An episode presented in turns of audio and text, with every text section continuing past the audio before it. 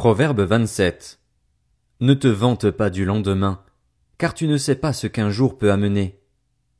Que ce soit un autre qui fasse ton éloge, et non ta bouche, un étranger, et non tes lèvres. La pierre est pesante, le sable est lourd, mais l'irritation du fou pèse plus que l'un et l'autre.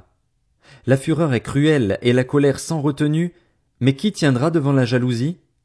Mieux vaut un reproche ouvert qu'une amitié cachée. Les blessures d'un ami prouvent sa fidélité, tandis que les baisers d'un ennemi sont trompeurs. Celui qui est rassasié piétine le rayon de miel, tandis que celui qui a faim trouve doux tout ce qui est amer. L'homme qui erre loin de chez lui est pareil à l'oiseau qui erre loin de son nid.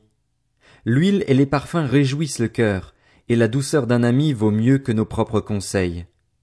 N'abandonne pas ton ami, ni celui de ton père, et n'entre pas dans la maison de ton frère, le jour où tu es dans la détresse. Mieux vaut un voisin proche qu'un frère éloigné. Mon fils, sois sage et réjouis mon cœur, et je pourrai répondre à celui qui m'insulte. L'homme prudent voit le mal et se met à l'abri, mais ceux qui manquent d'expérience vont de l'avant et en subissent les conséquences. Quelqu'un s'est porté garant pour un étranger? Prends son habit. Il s'est engagé en faveur d'une inconnue? Exige de lui des gages. Si quelqu'un bénit son prochain à haute voix et de grand matin, c'est tenu pour une malédiction. Une gouttière qui coule sans cesse un jour de pluie et une femme querelleuse se ressemblent. Celui qui les retient retient du vent et sa main cherche à attraper de l'huile. Tout comme le fer aiguise le fer, l'homme s'aiguise au contact de son prochain. Celui qui soigne un figuier en mangera le fruit, et celui qui veille sur son maître sera honoré. Tout comme l'eau reflète un visage, le cœur de l'homme reflète l'homme. Le séjour des morts et le gouffre de perdition ne sont jamais rassasiés. Les yeux de l'homme non plus ne sont jamais rassasiés.